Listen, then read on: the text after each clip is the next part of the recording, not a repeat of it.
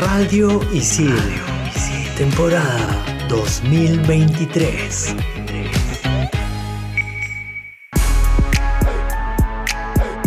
¿Sabías que la empresa de marketing deportiva Euroaméricas Sport Marketing y el centro Sport Hub Innovation dieron a conocer en el 2022 un informe donde se dice que el deporte genera 350 mil millones de dólares por año? Hoy en Explícame esto, el negocio del deporte. Bien, para terminar la clase, ¿alguna pregunta chicas y chicos? Sí, yo. ¿Es mejor el vacío de la vida o la vida eterna después de la muerte? Ajá. Yo tengo otra. ¿Vivimos en un sistema económico y social de esclavitud moderna? Ok. Si existen las realidades paralelas, ¿cómo sabemos si estamos en la realidad o la paralela? Ya. Mm. Y cuando quieres dejar de pensar en algo, ¿estás pensando en dejar de pensar en algo? ¿Qué? ¿Qué? Bueno, estoy seguro que para todo esto hay una explicación. ¿O no? Aquí empieza. Explícame esto por Radio Isil.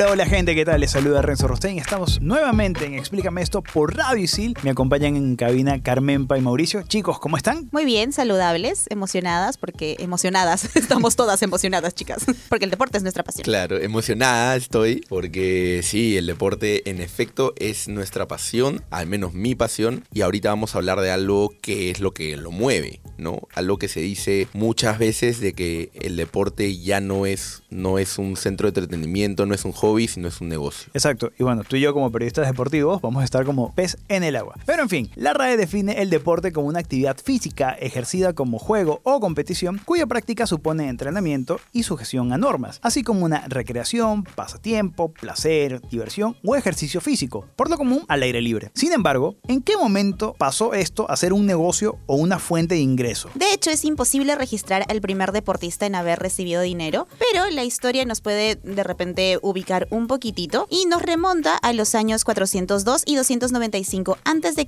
para recordar a Diocles, que fue el primer deportista de la antigüedad conocido por ser el primer millonario de la historia. Diocles fue un corredor de caballos de la antigua Grecia que se hizo famoso por su habilidad para correr desde joven, compitiendo y ganando varios Juegos Olímpicos. Se dice que ganó una suma total de 36 mil talentos. Esa cantidad traducida al año 2020 vendría a ser 90 millones de dólares, o sea, estaba bien pagado el amigo. De hecho que sí, ¿no? O sea, fue el primer deportista y mira, fue el primer deportista millonario y fue corriendo caballos. Imagínate. Eh, el deporte fue durante muchos años visto como una pasión, como un entretenimiento, como una profesión, pero fue hace ya varios años que pasó a ser como un modelo de negocio, ¿no? Ya sea porque jeques o porque millonarios invierten en entidades deportivas, ya puede ser por las casas de apuesta que generan bastantes ingresos con la gente que apuesta a un equipo o a un resultado en particular, o por los derechos televisivos. Actualmente son las empresas y los empresarios árabes los que están acaparando y encabezando el mundo de los negocios en los deportes, sobre todo en el fútbol. Para que se den una idea, en el Mundial de 2022 realizado en Qatar, el país invirtió la pequeña cifra de 220 billones de dólares. Una nada. Una nada. Desde para pagarle a trabajadores, infraestructura, promoción, etcétera, etcétera. Incluyendo sobornos de la FIFA. Incluyendo sobornos para que la CS en Qatar en diciembre. Que por cierto también tenemos un programa dedicado al todo el escándalo FIFA Gate. Más abajo deslizan, van a encontrar el programa. Bueno, es por este motivo que ahora la Liga Árabe está plagada de estrellas futbolistas, movimiento que arrancó con la llegada de Cristiano Ronaldo cuando en enero del 2023 fue fichado por el Al Nasser. Neymar también sucumbió a los encantos árabes con un curioso contrato que le ofrece un salario de 100 millones de euros por temporada, así como una mansión de 25 habitaciones, 5 personas de tiempo completo para su atención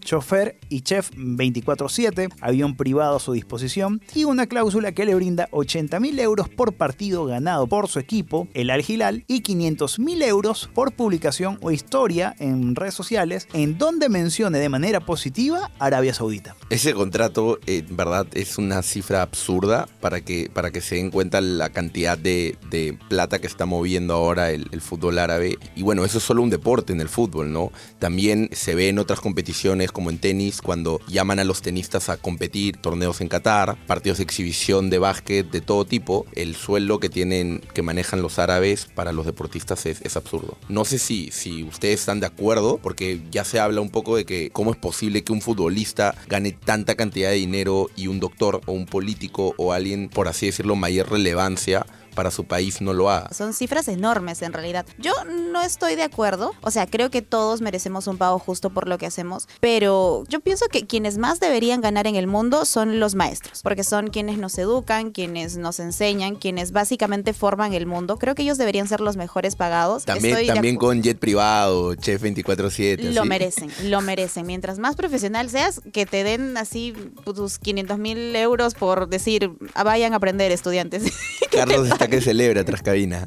Yo lo que sí estoy de acuerdo, o sea, me parece un buen punto el de Carmenpa, es que nos estamos viviendo en una época muy mediática. Más exposición tienes, más dinero, más publicidad puede, puede meterse, pero creo que un doctor debería tener un buen sueldo y, un- y unos horarios bastante más flexibles, los educadores también. Los políticos deberían tener un pago muy mínimo, muy pequeño. Lo que deberían tener los políticos es más educación. Ser más conscientes. Eh, también es demasiado abuso. O sea, por subir una historia a 500 mil euros y mencionar de manera positiva. Juntos en O toda sea, nuestra carrera. Por mencionar de manera positiva un país 500 mil euros, a mí no me, no me resulta llamativo en la cifra. Me resulta llamativo en lo que puede haber detrás. Porque el que Arabia Saudita esté comprando tantos futbolistas, yo creo que tiene un trasfondo político y geoeconómico. Un posicionamiento de país ahí medio raro. Porque Arabia Saudita sí puede tener todos los petrodólares que tú quieras, pero recordemos, es una monarquía absolutista, es un país conservador religiosamente hablando y sus reglas sociales. Hay muchos derechos humanos que, no sé, ahí Arabia Saudita no es como que el modelo a seguir. No, de hecho Pero- tuvieron problemas con la realización del mundial porque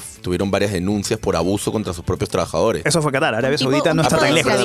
Arabia Saudita no está tan lejos. Pero creo que hay algo medio sospechoso en eso. Porque que de buenas a primeras, en la Casa Regente apruebe 13 mil millones de euros para invertirlos directamente en el fútbol árabe, no sé. Está medio extraño. Me preocupa esta situación. Necesito mi matecito de valeriana en el break, así que ya regresamos en Explícame esto por Radio Isil en el siguiente bloque. Explícame esto por Radio Isil.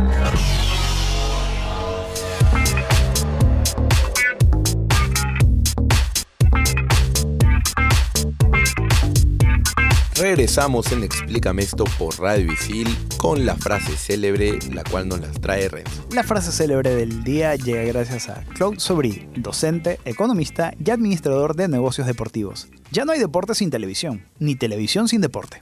La televisión te genera publicidad, exposición, Bueno, de hecho, ahora incluso hay, que ampliar esa frase porque no solo es televisión, sino las plataformas de streaming se están acaparando un poco el mercado, ¿no? ¿Qué son los derechos de televisión y su rol? Hablando de esta bonita frase. Los derechos de televisión son los derechos de propiedad intelectual formados por derecho de transmisión y derecho de autor. Es decir, el derecho a poder exhibir un evento deportivo por televisión, radio o incluso, como decían aquí los chicos, vía streaming. Es ahí donde varios clubes deportivos pueden percibir sus mayores ingresos.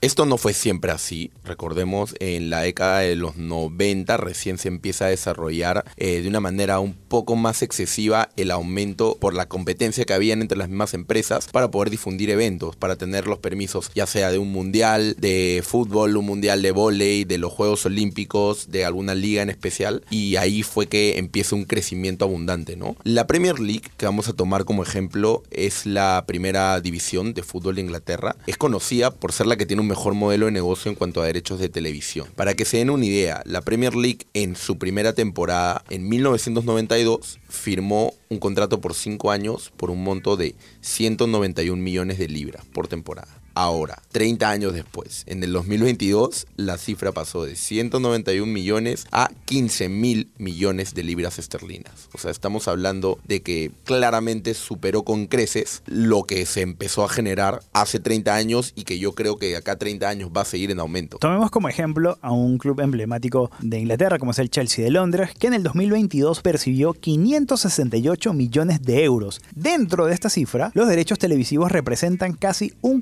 49% de sus ingresos, frente al otro 51% que está representado por acuerdos comerciales, venta de jugadores, venta de entradas, merchandising y premios obtenidos. Y si bien Renzo, ese modelo de percibir ingresos que representa casi la mitad ¿no? El 49%, no solo se aplica en la liga inglesa, o sea, si bien es con un margen de, de ganancias distinto, en Perú sin irnos tan lejos, los clubes peruanos también reciben varios por derechos televisivos, varios ingresos, y es algo que ya todas las entidades deportivas, no solo en el fútbol, sino en otros deportes, perciben como un ingreso fijo, que es lo que representa que ahora se pueda moldear en los sueldos de los jugadores cifras exorbitantes por estos mismos derechos. ¿no? Hablemos ahora de otro club deportivo histórico, los Lakers, que es el club más ganador de la historia de la NBA, que percibió como franquicia 141 millones de dólares en el año 2002. Veinte años después, el equipo de los históricos Kobe Bryant y Magic Johnson recibió 465 millones de dólares en la temporada del 2022,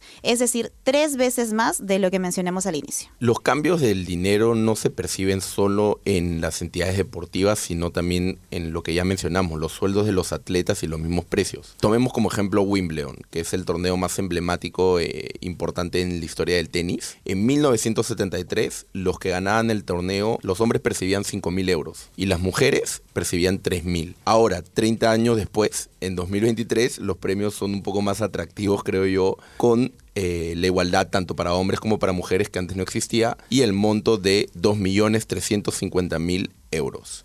Es evidente que hay un ingreso muchísimo mayor o sea, no solamente eh, en temas de, boletería, sino en las transmisiones, cualquier parte del mundo ha generado una avalancha comercial gigante. Y esto se está traduciendo en grandes premios. Ya lo hablamos en el fútbol, ahora está lo vemos en el tenis. La NBA cada vez está capitalizando muchísimo más su espectáculo, porque si algo tienen los, los norteamericanos es que sus deportes lo venden como un gran espectáculo y eso ha permitido grandes transacciones. Como por ejemplo, Leonel Messi al Inter de Miami. Ha sido todo un espectáculo y un negocio redondo para todas las partes, incluyendo para el jugador. Pero no solo Messi es uno de los grandes millonarios debido al ingreso deportivo. En nuestro siguiente bloque, en el Top 5, vamos a descubrir quiénes son las 5 personalidades deportivas que tienen, bueno, más plata que un país. Así de simple, porque oh, son recontra millonarios. Así que ya venimos con más aquí en Explícame esto por Radio Isil. Explícame esto por Radio Isil.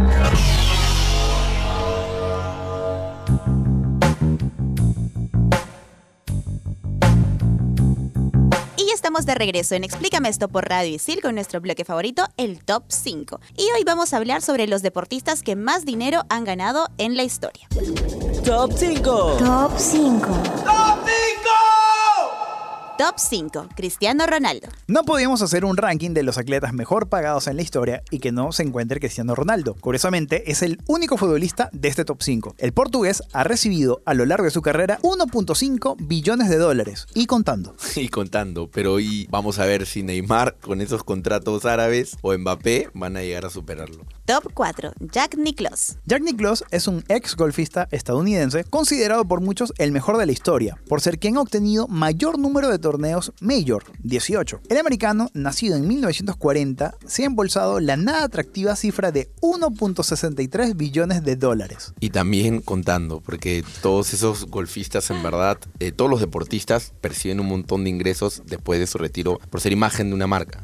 Top 3. Arnold Palmer. Arnold Palmer es otro de los grandes golfistas de la historia, apodado el Rey, ingresó al Salón de la Fama del Golf Mundial en 1974 luego de una carrera llena de títulos. Palmer recibió a lo largo de su vida una cantidad de 1.70 billones de dólares. Lamentablemente falleció en el 2016. Palmer fue reconocido por ser una de las primeras grandes estrellas de la era televisiva. Top 2. Tiger Woods. Es evidente que el golf da muchísima plata, si no preguntémosle a los últimos puestos. Tiger Woods es el segundo con más torneos majors detrás de Nick Cross. Ha ganado 82 torneos del PGA Tour y es por lejos el mejor golfista de este siglo. Ha recibido cerca de 2.5 billones de dólares. Ya saben, nunca es tarde para volverse golfista. Atentos.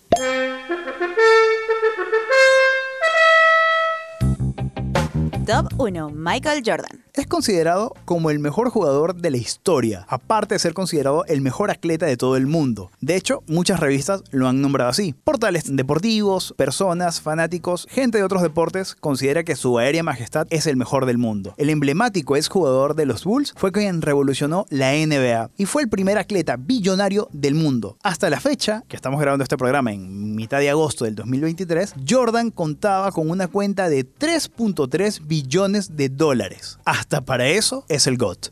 No, de hecho, lo que hizo Jordan, los contratos que firmó con Nike y con todas las marcas, Y con Looney Tunes. con Space Jam Jugó, también. jugó con Bugs Bunny. ¿Quién más que él? Eso vale más que los 3.3 Claro, millones de dólares. obvio. dices. Bueno, LeBron también. Sí, pero. Pero ver, primero fue Michaelcito.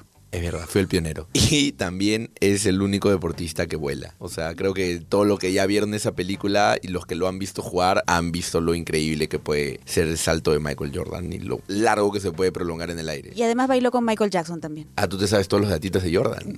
Si es de Michael Jackson y Bugs Bunny, yo me lo sé todos. De Michael Jackson.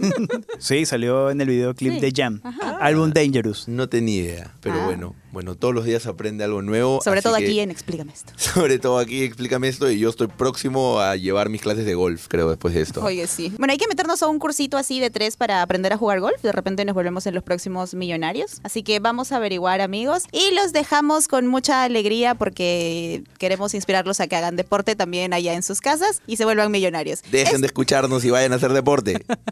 Esto ha sido todo aquí en Explícame esto por Radio Isil. Chau, chau. Chau. Chao. Radio Isil. Temporada 2023.